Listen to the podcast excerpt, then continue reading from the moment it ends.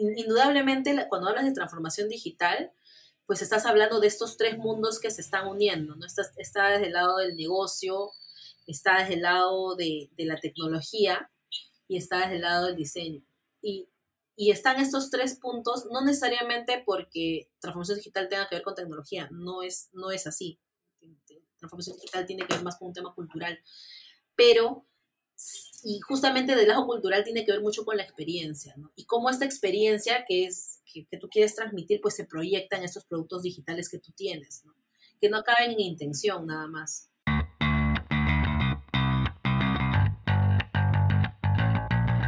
Hola, soy Diana Yauri y esto es Innovación para Todos, entrevistas con expertos. Todos los jueves por el podcast de Yellow Brain estaremos hablando sobre experiencias en el mundo de la innovación y tips que puedes aplicar en tu vida laboral. Yo no soy una gran experta en innovación, pero mis invitados sí, así que juntos estaremos aprendiendo más de este mundo de constante evolución, con los mismos protagonistas del cambio.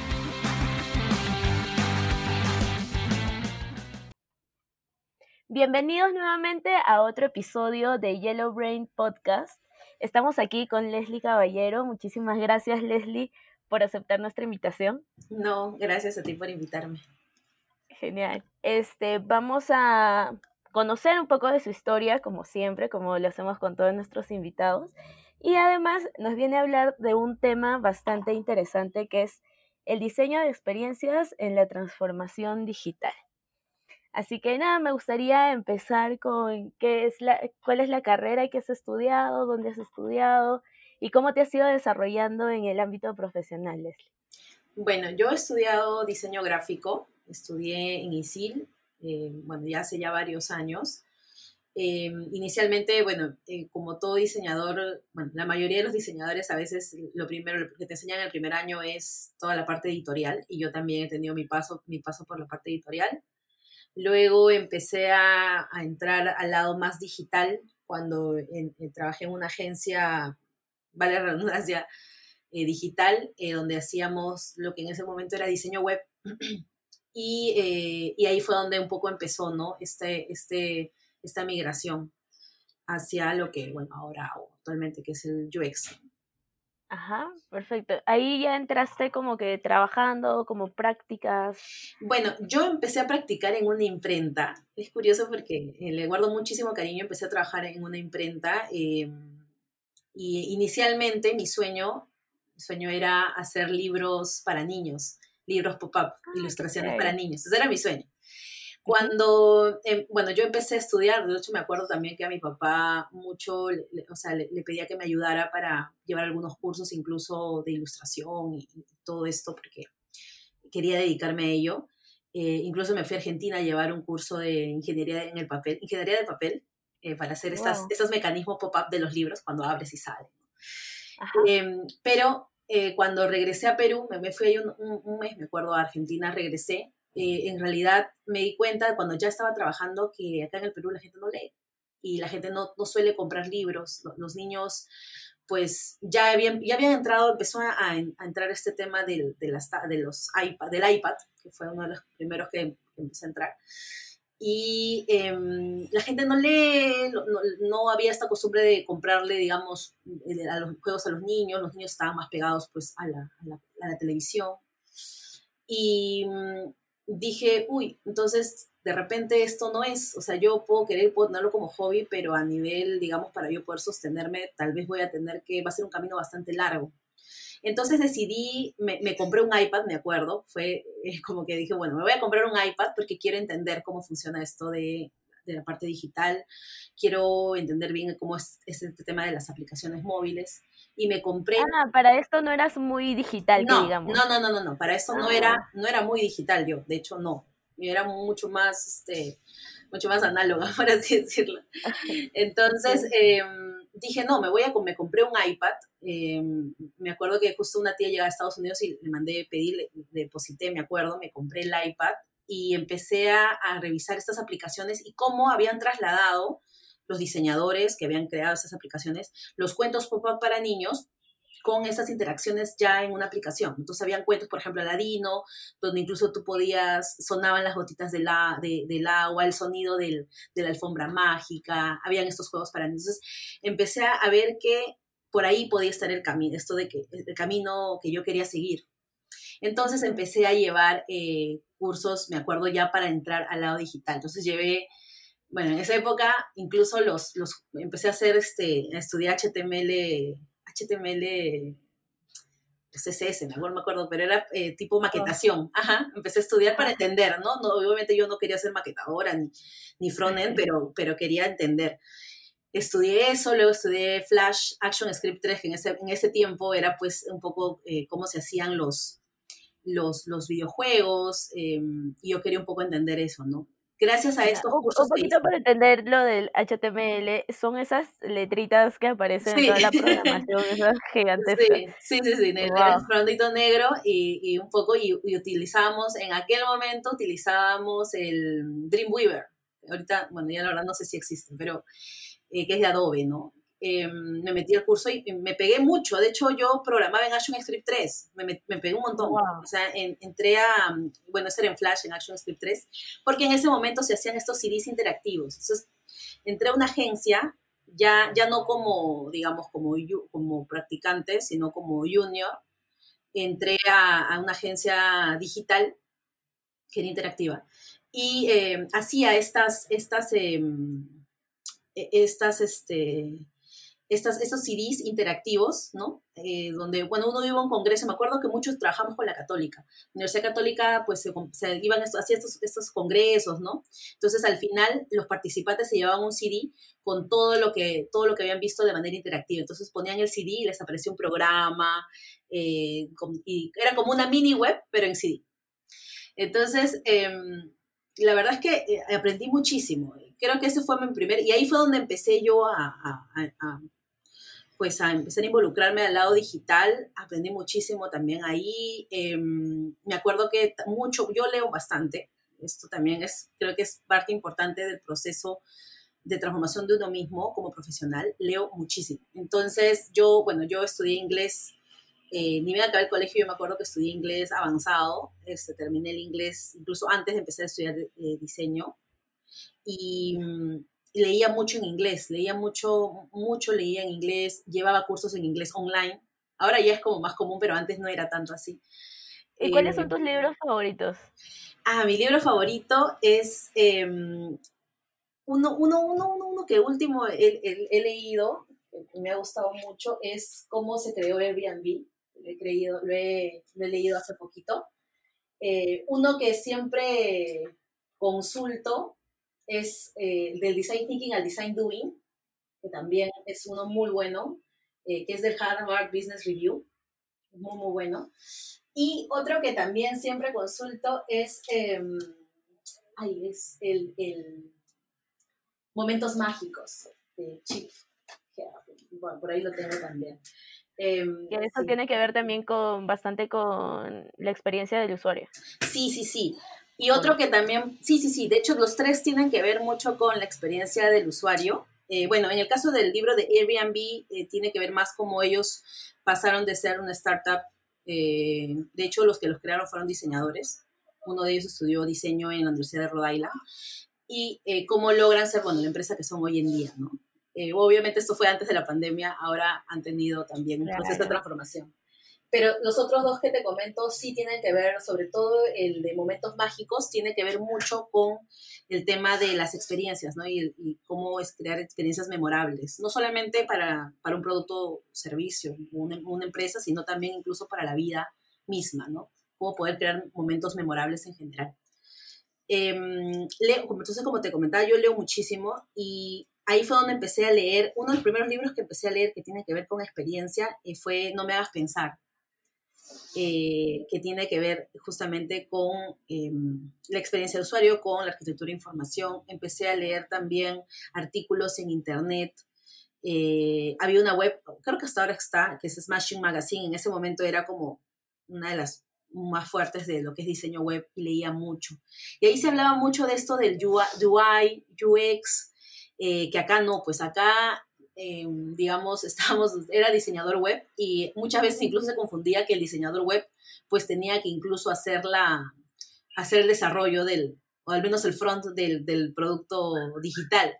Y eso no era así, ¿no? Entonces, em, en mi caso, nosotros, bueno, en la agencia donde estábamos sí había em, desarrolladores, pero eh, yo, yo sabía también hacerlo, no pues al nivel que ellos lo hacían, pero sí lo hacía, lo sabía hacer al menos para poder también no diseñar algo pues que sea muy, muy lejos de, de lo que se puede hacer, ¿no? Y, y, yo hacía todo el proceso. Me acuerdo mucho que antes, bueno, nosotros em, no había este, este pensamiento de, de, poner al usuario al centro. No era tan común. Normalmente se ponía al cliente, o sea, nuestro cliente, es decir, a la empresa. Nosotros éramos una agencia. Entonces ponía al cliente al centro y era un poco nosotros girábamos alrededor del cliente. Cuando yo leía y leía mucho de estas cosas, mucho me acuerdo en una reunión eh, eh, que solté una, una, frase que había leído en un libro y le dije al, a nuestro cliente, le dije, pero lo que pasa es que nosotros no estamos haciendo ese producto para ti, sino para tu cliente. O sea, no, no tú como nuestro cliente, sino tu cliente. Y mi jefe me volteó y me miró y me dijo, como que con la mirada me estaba matando, pero nuestro cliente nos miró y me dijo, es verdad, me dijo. Es verdad. dijo, es verdad. Claro. Entonces, eh, y, me acuerdo que con ese primer, ese proyecto yo empecé a, a hacer la, mm, un poco, empecé a hacer un poco la, el proceso dentro de lo que se podía, ¿no? Eh, de lo que es el diseño, eh, eh, de, lo que, de lo que se hace actualmente para el diseño UX, ¿no? Que son normalmente, bueno, las frases, las, está basada en el design thinking y son las, las cinco fases del design thinking, ¿no?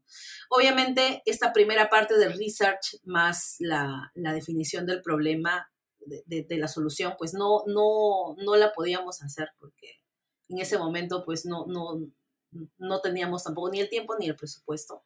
Pero esta última parte, que sí es el de hecho de prototipar, testear, y luego eh, eh, prototipar, testear e iterar, esta parte sí la empecé a practicar ahí en la agencia. Entonces, y, claro, no teníamos, no teníamos presupuesto para, eh, pues para usuarios, no, no, es como ahora que sí, pues se hacen, se, se, hay un equipo especial que hace estas pruebas con usuarios, em, se hace un, tema de, de, reclutamiento de los usuarios, ¿no? Hay toda una preparación. Nosotros hacíamos algo mucho más guerrilla. Eh, y, de esa manera lo empezamos a trabajar, ¿no? Em, por ahí había algunos clientes que nos daban, nos daban esa apertura, nos daban el tiempo, había algunos otros que no, pero empecé ahí a poder poner en práctica esto que yo solamente lo tenía en teoría. Y creo que eso marcó mucho la diferencia, ¿no? en, mi, en, mi, carrera, porque creo que si no hubiera puesto en práctica, uno, uno parece mentira, pero cuando pasas de, de, tener esta teoría, o llevas un curso o lees algo y no lo pones en práctica, se va, se, se olvida, se, se, va en el tiempo. Pero cuando lo pones en práctica, estos aprendizajes se te quedan por siempre. Entonces, creo que aprendí ahí a tener un poco mejor eh, manejo incluso de proyectos, ¿no? Eh, luego me cambié de empresa, me cambié de empresa, me fui a una, una empresa que hacía vale decir para esto que antes todo lo que no era pues eh, lo conocido, digamos, era BTL. O sea, habían dos grupos, ¿no? El ATL y el BTL. Todo lo que era pues publicidad, em, editorial y todo eso estaba en ATL. Todo lo que era, digamos, em, diferente em, era BTL. Entonces, nosotros, ah, yo trabajaba en una empresa que era táctica lúdica que lo que hacía era, trabajaba mayormente en eventos, pero estos eventos nosotros los diseñábamos. Es decir, hacíamos algo así como un diseño de experiencia, pero de espacios físicos. Y, ahí también, ahí incluso en algunos casos diseño de servicios. Y ahí también creo que aprendí un montón porque para esto también había, leí un libro que se llamaba eh, Design Thinking, Design Thinking de Servicios, Service Design Thinking. okay. Sí, y después apareció el libro Service Design Doing, ¿no? Em, y también, o sea, he tenido creo que también mucha suerte que estas empresas me, me permitían hacer estos, estas, em, practicar, ¿no? Practicar con estos proyectos, poder poner en práctica, o sea, se arriesgaban a poner en práctica esto y, y a poder también poner, no en todos los proyectos, pero en, tratamos de que en la mayoría poner en el centro no a nuestro cliente, sino al cliente de ellos. al usuario de ellos. Entonces, eso creo que también fue un poco suerte, fue un poco de evangelizar también a mis jefes de ese momento, eh, porque ellos no, de hecho no tenían nada que ver con el diseño, no, no, no, no tenían en ese momento nada que ver, pero mm, creo que había mucha apertura de parte de ellos, ¿no? Y, incluso en el caso de, de, este, de esta última empresa que te digo, que se llama Táctica Lúdica, incluso eh, ya hacíamos esta parte de investigación previa. Y yo viajaba, viajaba mucho, viajé mucho, viajaba a provincias, porque muchos de estos, de estos servicios que se daban se, eran para provincia. Entonces viajé muchísimo, viajé a Quillabamba, viajé a, a Jaén, o sea, viajamos muchísimo para poder primero entender eh, quién era nuestro, el cliente de nuestro cliente y poder ofrecerle una, experiencia pues memorable. Claro, es genial. No, y de todas maneras, como me dices, el tema de leer es como que te abre este, la mente porque estás aprendiendo del aprendizaje de muchos años del autor. Entonces, como que, como que eso va alimentando muchísimo. Qué chévere. Y en esta empresa, ¿te quedaste en esa empresa? No, pasaste a otra antes de entrar al BCP. Mm, sí, no, no, pasé a otra. Eh, bueno, luego tuve, después de eso, tuve un, bueno, luego de eso por temas personales me fui a Brasil. Yo viví medio año en Brasil, y donde también incluso este, frileaba. y ahí, y creo que en Brasil, este, me, fui yo sin saber el idioma, en verdad me fui por un tema personal, este, mi, mi bueno, mi esposo ahora, pero en ese tiempo era mi, prometido, tenía, tuvo un accidente. Entonces se fue a hacer un tratamiento allá y me dijo que lo acompañe porque tenía que haber alguien responsable. Sus papás, bueno, para esto son bastante mayores, entonces ellos no podían viajar. Y yo viajé, viajé allá y, y estaba allá eh, yo tenía algunos, algunos frilos, algunos trabajos que hacía a distancia de acá de Lima, pero estando allá, eh, para esto yo soy muy amiguera y hice muchos amigos allá y de esa manera pues eh, empecé a hacer algunos frilos también para allá. Pero también empecé a llevar algunos cursos. Cursos obviamente de esto, parece mentira, pero estamos tan cerca a Brasil sin embargo, los cursos de allá, o sea, yo creería que nos llevan como tres años por lo menos. De, ah, sí. sí. sí, nos llevan. Sí, he escuchado bastante este tema de innovación, las empresas, hasta las startups y todo. Lo primero que ven en Sudamérica es Brasil. Así es. Y hay un tema importante y es que los brasileños tienen un mindset diferente al nuestro tienen una cultura también diferente a la nuestra. Pero el mindset que ellos tienen es que ellos no miran tanto lo que hace Estados Unidos. Ellos no, no, lo, no miran tanto. Nosotros sí, nosotros todo lo que vemos que hace Estados Unidos tratamos de eh, sacar, ¿no? O, hacer, o imitamos. Ellos no. Ellos miran hacia el otro lado. Ellos miran a qué hacen los japoneses, qué hacen los coreanos. Entonces, esa ah. perspectiva diferente es, creo que marca la diferencia también, ¿no? Además que hay un tema y que los brasileños lo que no existe lo crean. O sea, no se hacen problemas, ellos lo crean. Y, y ellos, estos conceptos de innovación los, ya los tienen desde mucho más antes, ¿no? Su, su, cultura también centrada en el usuario es totalmente diferente. Por ejemplo, em, allá, allá, bueno, allá yo vivía muy cerca de la playa y me iba, me acuerdo que me fui a la playa ¿En qué ciudad estabas? En Río de Janeiro. Ah, qué chévere. Sí, entonces me, me, fui a la playa una tarde, me fui, uno va a salir a la playa, bueno, literalmente como está, cuando está cerca de la playa es como que la gente casi que sale en ropa de baño a la playa.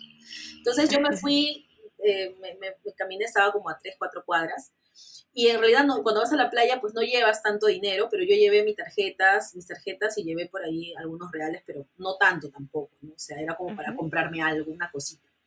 Entonces eh, pasa un señor, este, este que venden estos pareos y estas cosas, eh, y vi, vi un, un, pareo lindo, pues me, me, gustó un montón, y entonces lo llamé para preguntarle cuánto estaba. Y me dijo, bueno, está 80 reales. Y, uy, no tenía esa cantidad en, en efectivo. Entonces em, me dijo, le dije, bueno, em, no, no tengo esa cantidad, em, pero ¿qué día vas a estar acá? Y me dijo, pero como yo había abierto mi, mi billetera, me dijo, pero acepto tarjeta de crédito. Y yo le miré y le dije que, era un señor literalmente que tenía una sombrilla donde la sombrilla tenía colgado toda la ropa. Entonces le dije, ¿aceptas tarjeta de crédito? Y volteé a su letrero y decía que aceptaba Visa, Mastercard, todas las tarjetas de hasta de los marcianos. Eh, y sacó su POS y efectivamente aceptó tarjeta de crédito. Y entonces, entre lo que conversábamos, le dije yo, escúchame, ¿y cómo así o sea, has sacado tu POS, porque acá, incluso acá en Perú, eh, comercios que tienen hasta su página web o, comercios que, pues, que venden ya por Instagram, por ejemplo, no tienen POS, no te dan ese, ese servicio, ¿no? Y me dijo, lo que pasa es que, mira, me dijo, acá todos aceptan tarjeta de crédito. Y ahí es donde me empecé a percatar y efectivamente, yo no tenía muchos días en, Río, pero efectivamente todos aceptaban tarjeta de crédito. Hasta el, hasta el chico que, que arreglaba las llaves, que, crea, que, que te, te, arreglaba llaves, que te crea las llaves, sacabas duplicado de llave, aceptaba tarjeta de crédito. El que te vendía caramelo, helado, aceptaba tarjeta de crédito. Todos aceptaban tarjeta de crédito. Y, y yo le digo, este, bueno, que tarjetas, no crédito, débito. Entonces me, me dice, lo que sucede es que antes, me dice, nosotros tenemos que un poco adaptarnos al estilo de vida de nuestros clientes.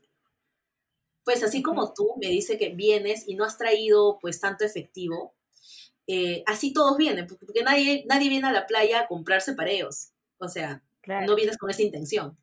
Pero por ahí te gusta y yo estoy acá y tengo que adaptarme un poco a lo que es nuestros clientes. Me dijo, antes, eh, antes salieron, antes teníamos que aceptar cheques porque era lo que manejaban nuestros clientes, ¿no? Por no manejar el efectivo, por el tema de la delincuencia. Y ahora luego pasaron a tarjetas de crédito y ahora nosotros también tenemos que estar, pues, dispuestos a aceptar ese tipo de, de, Entonces ellos tenían, tienen un mindset totalmente diferente. No solamente eso, sino en los centros comerciales, tú tienes como, todos te dan un precio, ¿no? Es por decirte, algo te cuesta, no sé, 100 eh, reales pero cuando tú vas a comprar, te preguntan, ¿vas a pagar en efectivo o en tarjeta de crédito? Entonces tú le dices, en efectivo. Ahí te dicen, ah, ya, en efectivo te voy a descortar el 5%. Entonces, si te das cuenta, es diferente a cómo lo vemos acá. Acá, si tú vas y le dices, con tarjeta de crédito, te cargo el 5%, pero ellos ya en su precio lo ponen cargado para que más bien cuando tú vas y pagas en efectivo te des cuenta. Entonces, entonces es otra percepción. es otra percepción. Entonces, de esa manera tienen, ellos perciben todo. Todo, todo lo tienen de, como que es como un mundo paralelo. Y, y, este mindset hace también que agilice, no son mucho más digitales también. De hecho, el banco digital, uno de los más, bancos más grandes digitales que tiene Brasil, ya se está expandiendo, ya ha llegado a Colombia, a México, perdón. Sí, sí, sí. Este es Nubank. Y bueno, es de un colombiano, pero lo, hizo en Brasil justamente porque ya también incluso sus regulaciones ya están listas para bancos digitales. Acá en Perú, por ejemplo, tenemos todavía temas con la SBS, no hay, ¿no? Todavía hay que, hay que arreglar algunas cosas. Entonces... sí, eh, claro, justo tenemos un episodio con Amparo Nalbarte que nos contaba de eso, porque ella está sacando una, un banco digital también acá y nos contaba que su principal reto era que no había este ninguna regulación por parte de, del Estado ni nada de esto. O sea, es una fintech nueva que no tiene oficina y creo que, o, sea, oficina física o un edificio físico que, que, es lo que les pide la SBS a los bancos.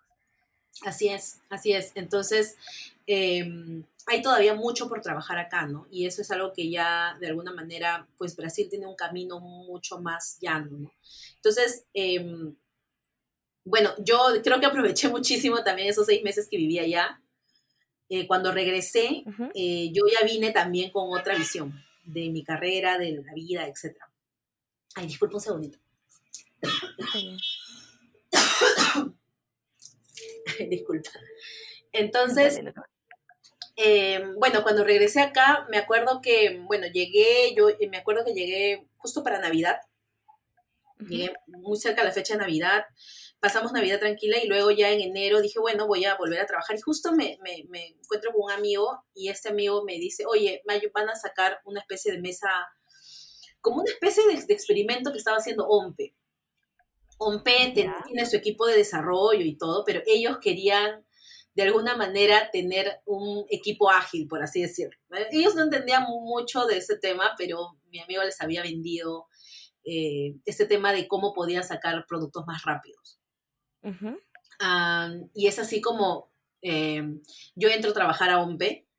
Em, tuve un contrato por un año, me acuerdo.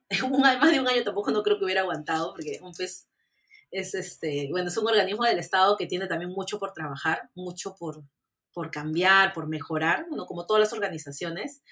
¿En qué aspecto? ¿En lo burocrático? En lo burocrático, en el mindset también de las personas que trabajan ahí.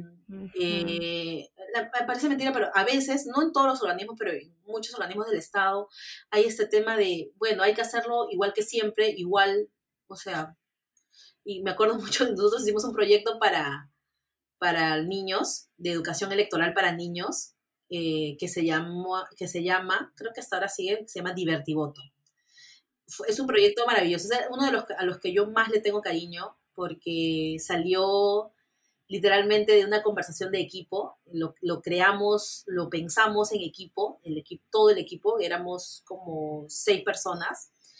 Em, le pusimos harto cariño y fue un éxito, o sea, creo que ese fue uno de los pocos proyectos de, de los únicos proyectos de OMPE que, que trabajamos, que sí tuvo todo el proceso de alguna manera del diseño de experiencias, porque nosotros em, investigamos más o menos cómo poder trasladarle esta información electoral un poco, un, poco, un poco dura, ¿no? A los niños y descubrimos que teníamos que gamificarlo, diseñamos, hacemos nuestros prototipos eh, y luego salió, bueno, lo que salió, lo, lo testeamos en el Colegio Guadalupe, eh, fue un éxito, los niños estaban pero alucinados, creamos todo desde la parte UI también, eh, todo, esta, todo este entorno, este mundo, es como un videojuego eh, de hecho, en este proyecto nos ayudó también un game designer, que es Philip Chu, Joy, el de, de Tech. Ajá. Él también nos ayudó en este proyecto. Em, y, me acuerdo mucho, antes de que salga este proyecto, me acuerdo yo y un, amigo este, que era de, algo así como líder técnico, eh, me acuerdo fuimos a una reunión a, explicarles este concepto, ¿no?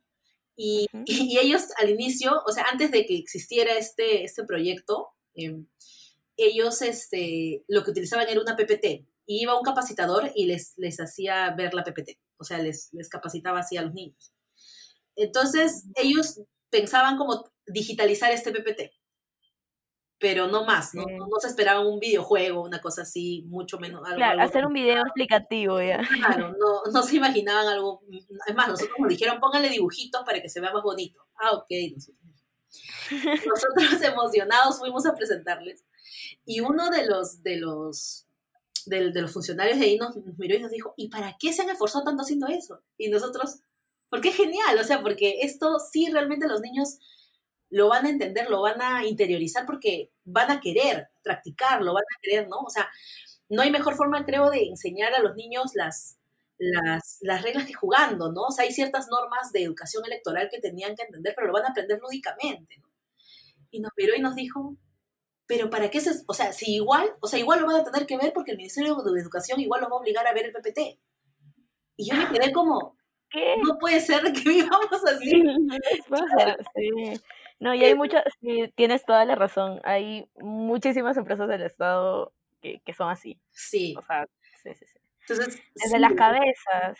Así es. Entonces, felizmente, en este caso, la cabeza, por así decirlo, sí nos apoyó nos, nos apoyó este, y, y sí lo pudimos llevar adelante. Fue, fue en realidad fue súper genial. Nosotros, yo creo que ese es uno de los que más le tengo cariño, porque además se cumplió uno de mis sueños, que era justamente pues, esto que te decía para hacer para los niños, este tema de crear este universo, por así decirlo. Obviamente acabó el año, en realidad yo ya sentía que más, más no podía estar, ya había cumplido mi meta, había terminado un ciclo en mi vida ahí, no podía más y me salgo de OMPE. Cuando me salgo de OMPE, eh, entré a una agencia em, con, con, bueno, con unos amigos también, en una, una agencia digital, donde eh, también trabajábamos eh, productos digitales. O sea, en, ese momento, no todas las empresas, bueno, hasta ahorita no todas las empresas tienen el presupuesto pues para o sea, pasar por un proceso de transformación digital con equipo propio.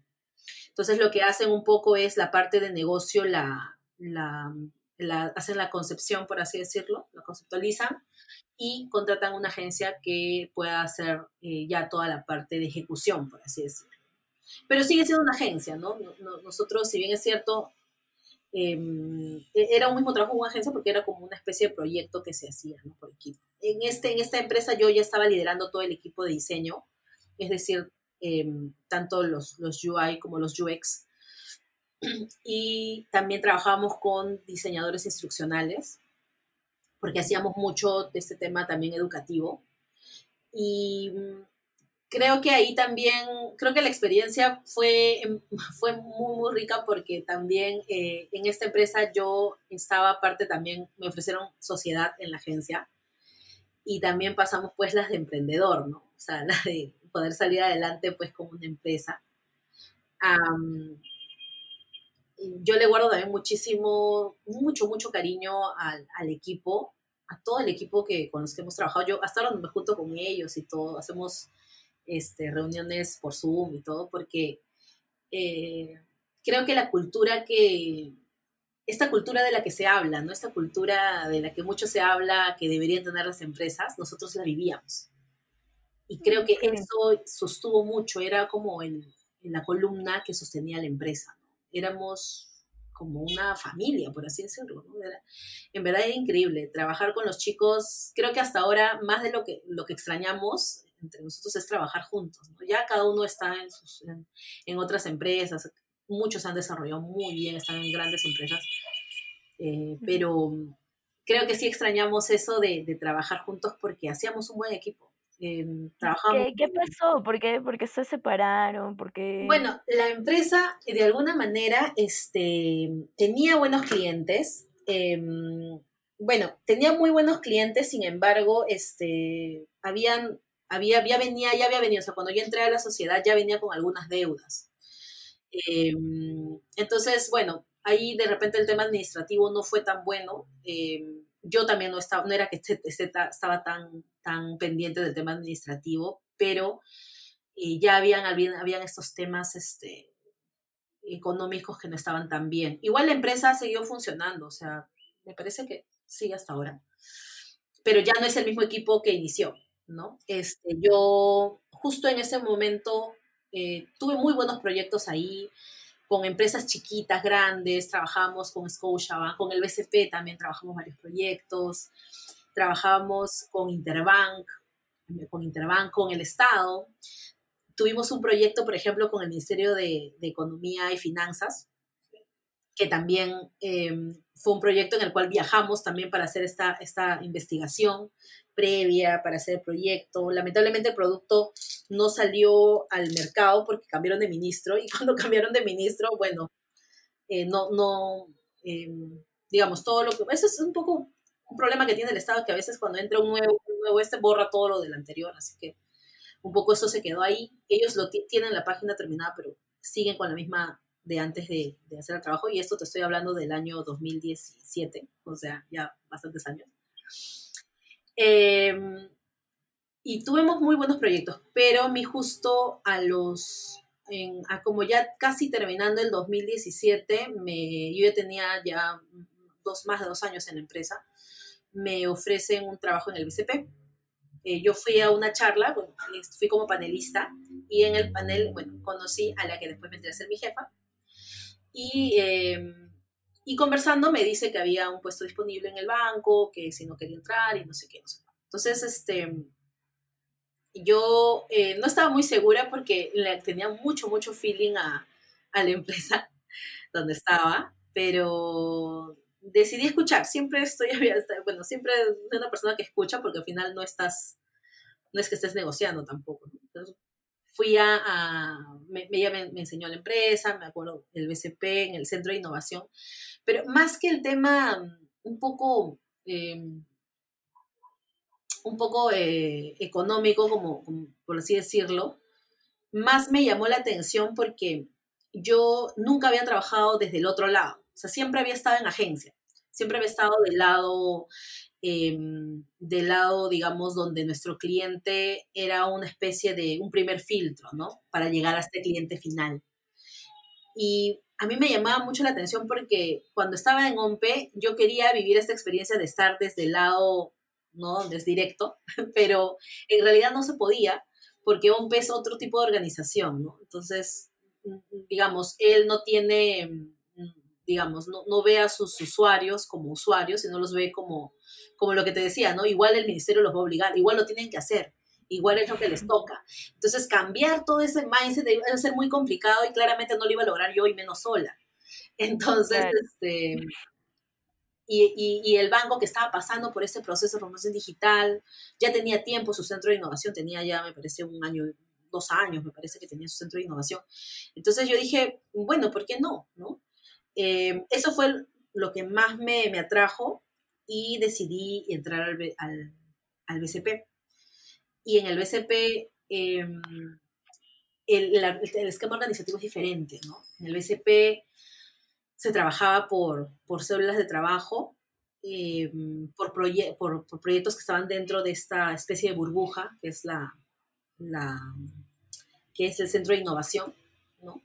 Donde es esta burbuja en la cual te permiten experimentar, por así decirlo, ¿no? Es como un laboratorio de, de experimentos, por así decirlo. Claro. Empiezan a sacar proyectos donde tú vas, em, los pruebas, haces todo el proceso real y eso es algo que a, mí mucho, mucho me, me, me, gustó porque mucho que, algo que había pasado en las agencias, si bien es cierto, yo en algunos proyectos sí hacía todo el proceso real, pero siempre era un tiri, un tiri afloja con el, con el cliente, ¿no? Era, por un lado, que nos dé más tiempo, por un lado, que amplíe el presupuesto. Entonces, ah, eh, a veces se lograba, a veces no, en la agencia.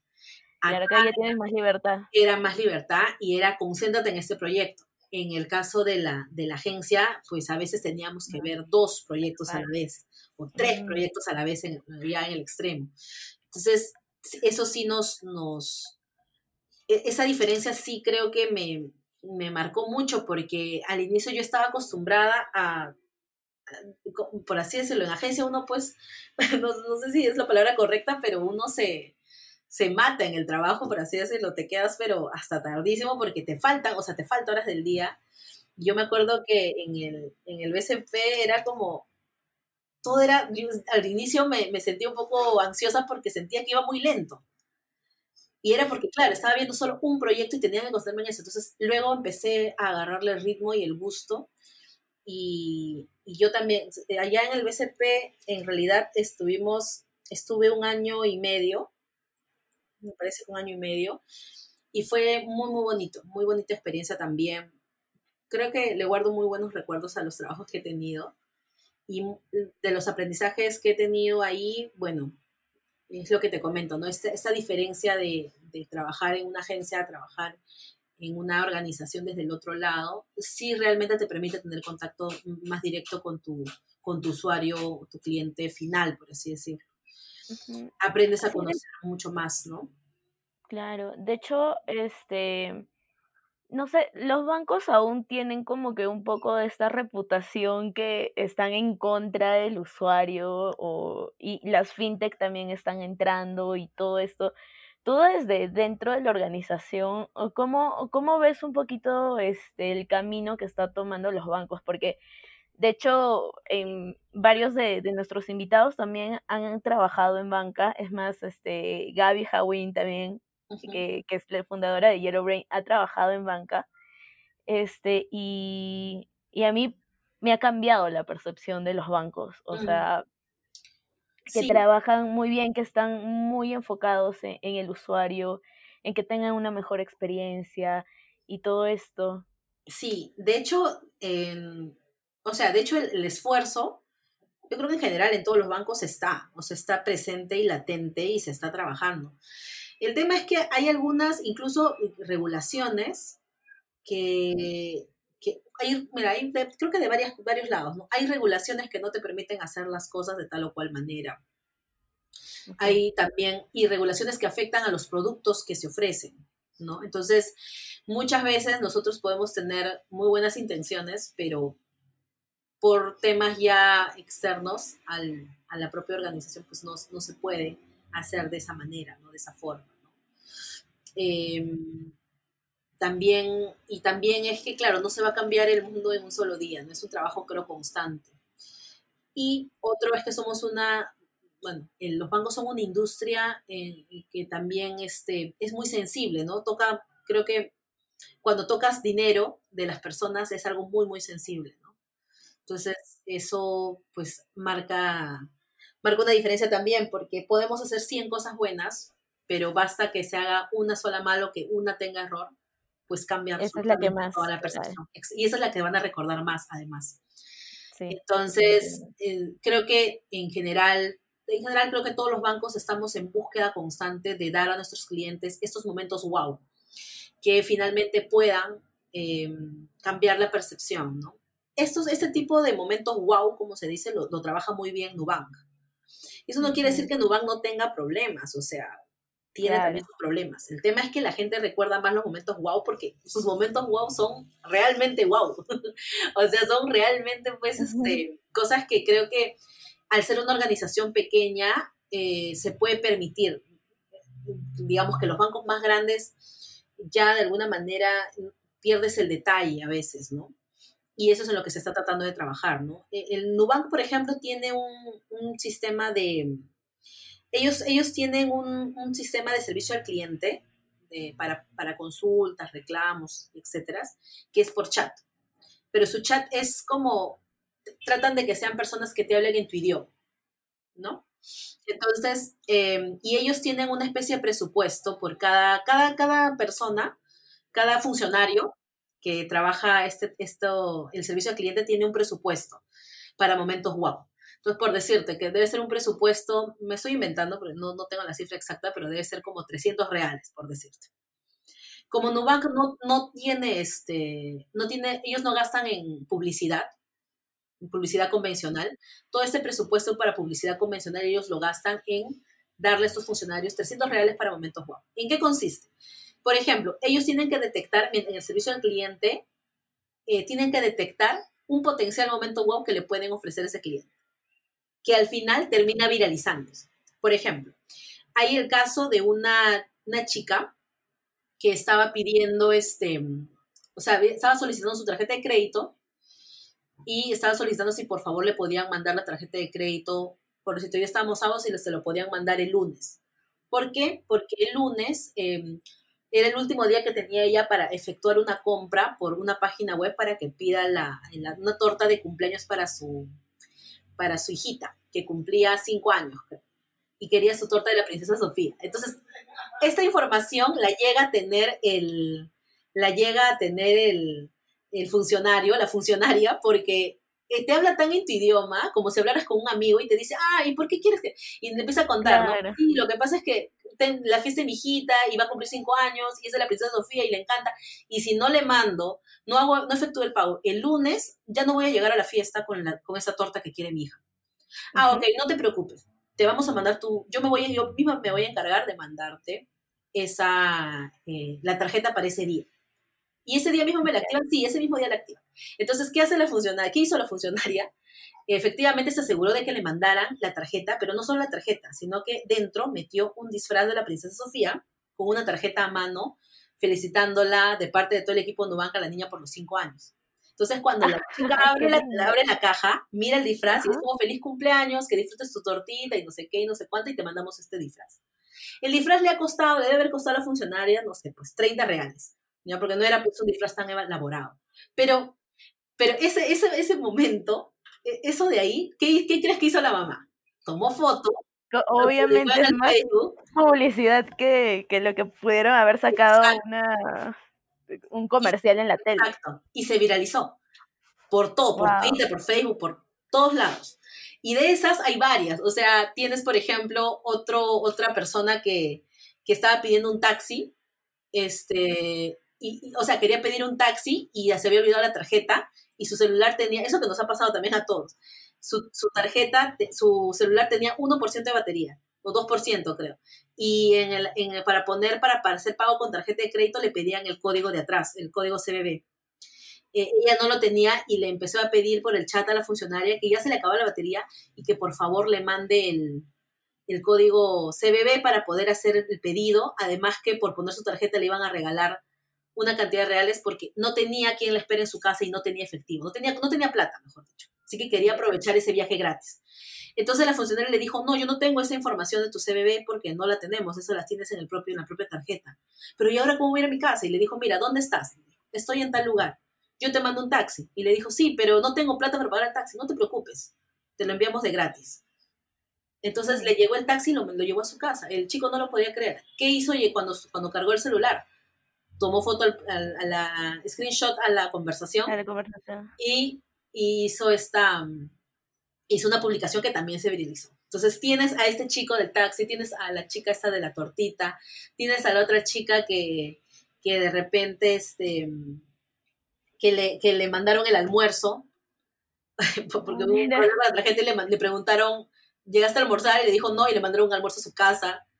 Entonces, entonces, esas cosas, y al final, ¿cuánto te puede costar? Pues te cuesta 30. Entonces, ellos tienen un presupuesto así que invierten en eso, y esa es, esos momentos wow son los que recuerda a la gente. Y es capaz de perdonar estos pequeños impases que pueden tener, que al final terminan solucionándose, ¿no? Este, y este, y, y al final, pues termina, este, termina siendo eh, uno de los productos que tiene, o sea, es increíble porque ellos empezaron con tarjeta de crédito, que la tarjeta de crédito es uno de los productos que más, que, que peor reputación tiene. o sea, la gente los tiene, pero en realidad, si a ti te ofrecen una tarjeta de crédito es como, ay, esto es el banco, que no sé qué, y hay mucho eso del banco me roba y tal, por los intereses. Pero en Brasil, eh, Nubank, por la tarjeta de crédito Nubank, llegó a tener una lista de espera de un millón de personas que estaba esperando tener su tarjeta. O sea, que había dejado sus datos para que le den la tarjeta. Entonces, em, le ha dado la vuelta, definitivamente le ha dado la vuelta al, a cómo se dan los bancos. Y no quiere decir que en Brasil hay un montón de bancos digitales. O sea, no es el único este, Nubank, pero Nubank resalta porque tiene esta cercanía con sus clientes, que lo hace pues eh, un banco deseable ¿no? para todos sus clientes. Entonces, esto se lo pueden permitir obviamente pues porque al ser una empresa una empresa pues que está creciendo tiene como te digo este manejo no a medida que una empresa pues se hace más grande deja de ser una startup deja de tener un poco el manejo y a veces pues se pierden estas cosas eh, lo que más bien ahorita está luchando Nubank es por no perder Claro, porque ya ahora es creo que el banco digital más grande de Latinoamérica, ¿no? Sí. Entonces, ellos tienen que, eh, bueno, están intentando y lo están haciendo, tratar de no perder esta cultura que ya tienen, que además es a todo nivel, o sea, no estamos hablando solamente de sus clientes, sino también a sus propios colaboradores. Ellos ya tienen esa cultura em, como empresa, han, nacido así, ¿no? De alguna manera los bancos están, eh, los bancos tradicionales están al revés, están tratando de construir esa cultura, ¿no? Con todas sus fuerzas, de verdad invierten mucho en experiencia, están invirtiendo mucho también en tecnología y lo están intentando, ¿no? Lo están, todos los bancos creo, que al menos acá en Perú todos los bancos lo están intentando. Sí, sí, sí, definitivamente he escuchado bastante de, de, todo el esfuerzo que están invirtiendo todos los bancos, porque he escuchado el BCP que me cuentas, Interbank, BBVA, Scotia, Banbif, todos ellos están, pero poniéndose ahí a la par y ya veo, definitivamente Nubank es como que si entra a Perú, pues va a ser también sí, algo que, que, van a tener en la mira. Sí, sí, sí. Y de hecho ellos son, ahorita en realidad, que es algo que también cuando, cuando a veces este, he dado algunas charlas o talleres, y es que en realidad ahorita las organizaciones ya no, antes se dice pues tu competencia directa, ¿no? Entonces, ¿quién es tu competencia? Los otros bancos. En realidad ahora ya no están así ya tu competencia directa no son los bancos. Tu competencia son todos, todos los, todos los que tienen contacto con tus clientes, porque ya los usuarios ya no esperan un servicio, o sea, si a mí este servicio me da este banco, yo no, ya no solamente espero que me dé un mismo, un servicio tan igual como me lo da otro banco o una fintech, sino que espero un servicio tan bueno como el que me da Netflix o como el que me da Uber. Entonces ya estas, estas líneas que separaban los rubros ya se están poniendo cada vez un poco más eh, difusas, ¿no? Más cortas. Ya, se están, ya se están poniendo un poquito más transparentes y, y al final pues hace de que nosotros también tengamos que estar a la par, ¿no? Entonces, eh, a nivel de experiencia, a nivel de usabilidad de los productos digitales que brindan los bancos, sí se, se, o sea, se necesita de que sean tan fáciles de usar como cuando usas Uber, como cuando usas Netflix, ¿no? Exacto. Sí. Genial. Bueno, y ya creo que hemos entrado bastante en el tema de experiencia del usuario. Igual lo vamos a, llevar ahorita más en los temas específicos en los que puedes dar tips. Este, que vamos a pasar ya al otro lado de diseño de experiencias en la transformación digital, que de hecho tú has vivido ya toda la parte en la que no estaba tan digitalizado el mundo y ahora con la pandemia pues se ha se ha hecho muy, muy fuerte el tema de transformación digital y algo básico es más en las empresas. Sí. Entonces, eh, tú que has tenido varias perspectivas, eh, ¿cuáles crees, cómo crees que, que está cambiando esto de, de, la experiencia de diseño de usuario? Yo creo que, yo creo que está marcando una diferencia em, vital, ¿no? En, las organizaciones y, y, en, y, en, todo este proceso también de, de de transformación que están teniendo las empresas. Indudablemente, cuando hablas de transformación digital, pues estás hablando de estos tres mundos que se están uniendo, ¿no? Está, está desde el lado del negocio, está desde el lado de, de, la tecnología y está desde el lado del diseño. Y, y están estos tres puntos, no necesariamente porque transformación digital tenga que ver con tecnología, no es, no es así. Transformación digital tiene que ver más con un tema cultural, pero y justamente del lado cultural tiene que ver mucho con la experiencia, ¿no? Y cómo esta experiencia que es que, tú quieres transmitir, pues se proyecta en estos productos digitales que tú tienes, ¿no? Que no acaben en intención nada más. Y las, las empresas que están invirtiendo en, en diseño, se nota, o sea, el cliente lo nota. O sea, tú, tú notas realmente cuando una empresa pues está invirtiendo en diseño y está teniendo... Eh, eh, realmente estos esfuerzos eh, en, en, algunas incluso funcionalidades que pueden parecer muy mínimas, muy chiquitas, pero, pero se notan, ¿no? Entonces, por ejemplo, ¿no? Eh, bueno, en el caso del BVA tenemos una, una, una, funcionalidad dentro, de la, dentro del bancamóvil que es el tema del ahorro. Entonces, las personas que lo han utilizado realmente ahorran, o sea, realmente les ayuda a ahorrar, porque es una, es como una especie de, de, plata que te bloquea todos los meses, ¿no? Tú, tú lo configuras y pones, por ejemplo, que te pueda bloquear este, o que pueda guardar, te puedes tener tu guardadito de 50 soles mensuales. Entonces, hay personas que, que por ejemplo, obviamente, salvando las diferencias en montos, eh, tengo un amigo, por ejemplo, que se ha, logrado juntar para comprar su carro con esos guardos, porque todos los meses, durante dos años, tres años, guardó mil soles, mil soles, mil soles, mil soles, de suelo todos los meses. Y como es automático, pues no, no, este, no lo sentía, ¿no? Y no era algo que tú tengas que hacer. Entonces, estas funciones eh, que pueden impactar positivamente en la vida de la gente, eh, creo que marca totalmente la diferencia y la relación que tienes con, tu, con, tu, con, tu, con tus clientes, con tus usuarios, ¿no? O sea, y aparte los estás educando, ¿no? O sea, eh, a tener una cultura de ahorro. Y yo creo que, y siempre he sido partidaria de que en los colegios deberían enseñar temas de economía o finanzas personales, porque eso también ayuda. O sea, no es que los bancos estén en contra de que, o que tengas tú que perder tu plata, al contrario, mientras seas una persona más solvente, eres un mejor cliente para los bancos. Así es, y además que cada, cada bueno, nosotros, por ejemplo, en el BBA tenemos eh, unos, eh, lo que le llamamos TSR, ¿no? Que es transparencia, claridad y responsabilidad. Entonces, bajo ese, bajo ese concepto, nosotros, todos nuestros productos o servicios tratamos de que tengan esos principios de, de transparencia, claridad y responsabilidad. Eh, que sea transparente para el usuario. Al final, el que toma la decisión es el usuario. O sea, la, la buena o la mala decisión la toma el usuario, ¿no? Pero de alguna manera nosotros estamos ahí pues para mostrarle, mostrar todas las cartas, por así decirlo, y poder guiarlo también en tomar una buena decisión, ¿no? Em, y, tenemos, y, tenemos funcionalidades así, em, creo que también, bueno, cada banco tiene sus propias, eh, sus propias, sus propios esfuerzos que está haciendo, pero, pero como te digo, y se nota, ¿no? Se nota cuando, cuando una organización, la relación que tienes con la organización, eh, se hace mucho más fuerte cuando la experiencia a través de sus productos es mejor, es buena. Entonces, eh, se vuelve una experiencia memorable. Y puede hacer que en un futuro puedan haber cosas que de repente no te gusten tanto, o, errores que pueden cometer, o cosas que ya son fuera de tu, del alcance del propio banco, ¿no? Y podrías llegar a entenderlas, ¿no?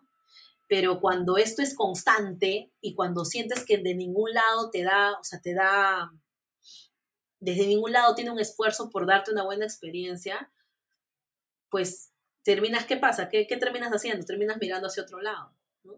Y eso es lo que, lo que ha pasado por muchos años. Entonces ya ahorita tener, decir, oye, lo que pasa es que tengo que tener una cuenta en este banco porque es lo que me toca, ya no, ya eso no existe. Y eso lo saben las organizaciones grandes. O tengo que tener, tengo que utilizar esto porque es lo que me toca. Ya no, ya no, ya no es tan así, ¿no? Porque no somos los únicos, no somos los todopoderosos. Em, y estamos más bien tratando de dar estas buenas experiencias a nuestros clientes para que siempre seamos pues su opción más confiable, ¿no? Para que seamos siempre su primera opción. Eh, y, para con los que ya tenemos relación, pues podamos mantenerlas y puedan tener ellos principalmente, pues, eh, puede ayudarnos a cumplir sus objetivos, ¿no? O sea, porque finalmente el, las organizaciones financieras, sobre todo, eh, te ayudan a cumplir ciertos objetivos. Tu objetivo puede ser ahorrar, tu objetivo puede ser crecer a nivel, este, si eres una empresa, ¿no? Entonces, ¿cómo las organizaciones estamos ayudando a nuestros usuarios, a nuestros clientes, a poder cumplir ese objetivo que tienen? Ese objetivo que de repente puede ser personal, ¿no? Y estamos caminando hacia ello, ¿no? Entonces, los esfuerzos son grandes, o sea, em, bueno, en el caso más reciente que te comento del BVA, eh, no solamente es un tema de, el equipo de diseño no solamente se ocupa en y garantizar la buena experiencia a sus, clientes, sino también de evangelizar internamente a todos los colaboradores. Y hay un programa que tenemos que es el programa de, de, formación en diseño interno para colaboradores, donde estamos haciendo esos esfuerzos también, ¿no? Entonces, este, y, y entonces cada uno, cada, cada, cada colaborador también de esa manera ya tiene, adquiere este mindset del design thinking y puede innovar también desde sus propios sitios. Entonces, es un esfuerzo en conjunto, definitivamente, y, que tiene que darse a todo nivel. Exacto. Sí, yo creo que todos pueden aportar y justo también hemos tenido un episodio de equipos ágiles o de Agile Mindset en el que me explicaban, me explicaba eso Luis Félix, del tema de que se puede hacer una transformación, una mejora, se puede hacer un equipo ágil desde cualquier parte de la organización. O sea, no es necesario que tengan un equipo de innovación, que solo ellos puedan innovar. No, no, no. De hecho, de hecho mientras más em, diverso sea el equipo, o de, de, donde más, más diverso sea el equipo de, que, quiera hacer innovación, es mucho más disruptiva la innovación, es mucho mejor. Em, por, los diferentes perfiles que pueden tener, ¿no? Entonces, es un poco agarrar o poder valernos de esta experiencia a nivel de negocio que tienen muchos colaboradores y darles esta parte un poco más de, centrada en el, en centrada en las personas, ¿no? Centrada en el usuario para que ellos puedan empezar, mezclado con su experiencia, ¿no? Eh, puedan empezar a, tener este, ideas o, soluciones eh, innovadoras, disruptivas, ¿no? Claro, y aparte empoderarlos también, ¿no? Claro, claro. Para que puedan desarrollar esta, estos cambios. Perfecto. ¿Y cuáles serían tus tips para, para crear una buena experiencia de usuario? Bueno, primero, eh, creería que para cualquier, em, cualquier diseñador o de repente profesional que quiera empezar con el tema del, eh, de, diseñar o crear productos centrados en las personas, es lo primero es, bueno, nutrirse a nivel de, nutrir la mente, por así decirlo, lean mucho, o sea, creo que ahorita hay muchas formas de poder, poder adquirir, adquirir conocimiento, muchas de ellas son incluso gratuitas, hay muchos cursos gratis que hay, entonces creo que ya no hay excusas, ¿no? Ya no tenemos excusas para poder realmente nutrir nuestra mente. Eh, hay opciones también, hay eh, resúmenes, hay este, aplicaciones que incluso te resumen libros, o sea, si digamos no eres muy dada a la lectura, pues lo puedes hacer. Eh, yo siempre recomiendo que lean, que lean constantemente. Em, de hecho, les recomiendo que lean en otros idiomas, o sea, si por ahí tú manejas el inglés bien, lee en inglés, porque muchos, muchos libros no llegan a ser traducidos. Entonces, lean en inglés, si conocen otro idioma, yo, bueno, yo manejo el portugués también, leo también mucho en portugués. Hay muchos, muchos libros, por ejemplo, en otros idiomas, de muchos autores y profesionales que no llegan a ser traducidos. Entonces, y también podemos aprender de eso y de sus experiencias. Así que lean un montón, nutran la mente. Lo otro es que pongan en práctica. Todo esto que ya adquiriste en conocimiento, pónganlo en práctica, de verdad. Así sea el proyecto más chiquito. A veces muchos chicos me dicen, Leslie, pero lo que pasa es que esto es un, me han pedido hacer una página web o un landing, así chiquito. Bueno, ponlo en práctica.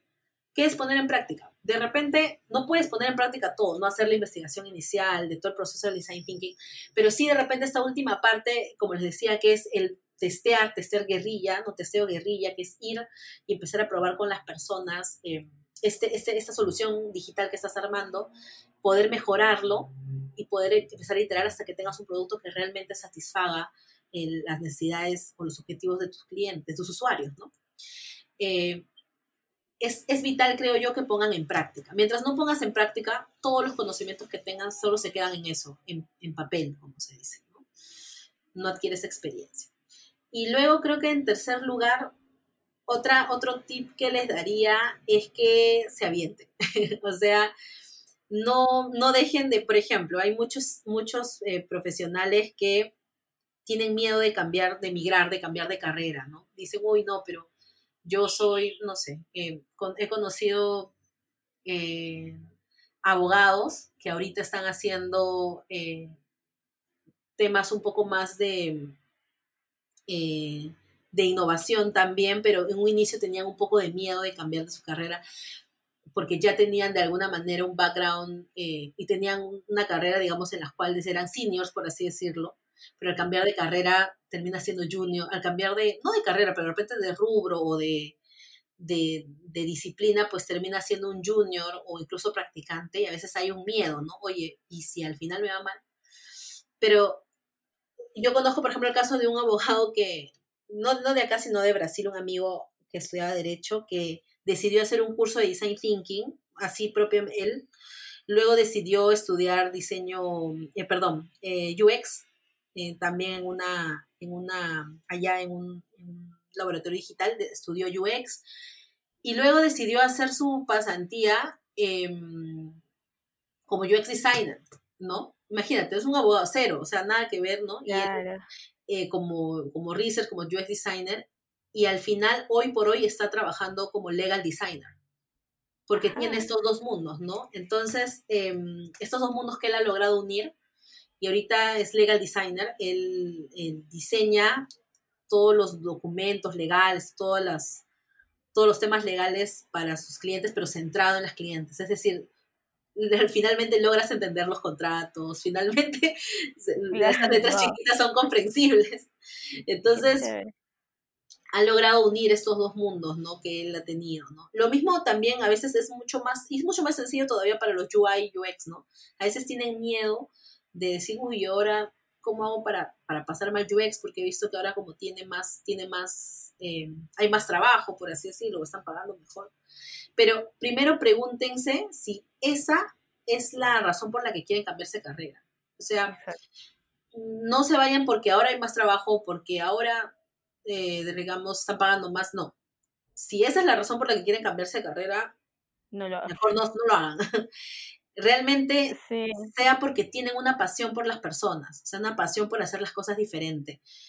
Y si no, y si descubren que no es, eso no es lo que los está motivando, hagan carrera en, su en UI. Yo actualmente, por ejemplo, em, más bien eh, veo que hay, no hay muchos buenos UIs, ¿no? Porque hay muchos UIs que han, empezado a, hacer UX, pero ni, ni hacen tan bien UI ni hacen tan bien UX, entonces están en el medio y no logran de alguna manera pues especializarse, ¿no? Entonces, yo creo que hay que definir bien qué es lo que nuestras motivaciones, elegir el camino correcto y si vamos a migrar, pues mandémonos también con todo, ¿no? Y si tenemos que entrar, yo era senior UI, pero ahora en UX voy a entrar y voy a entrar pues como practicante, bueno, date esta oportunidad y entra como practicante, como junior, pues para que realmente puedas, este, puedas aprender, ¿no? Em, y luego como último consejo en general, creo que les diría que eh, a muchas personas que le bajen al ego, Creo que el ego es uno de los más grandes enemigos cuando se diseña para las personas,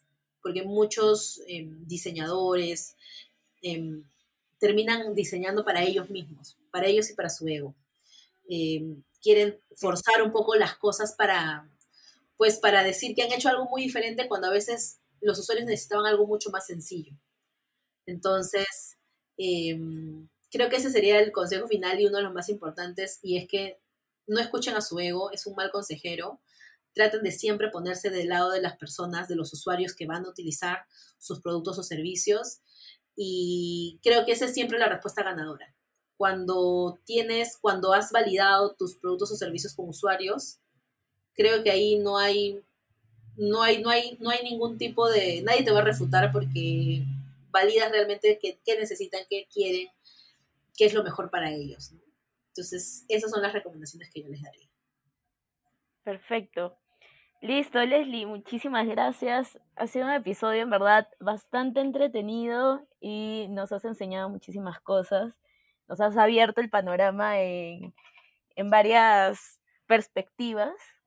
Y nada, un gusto haber conversado contigo, Leslie.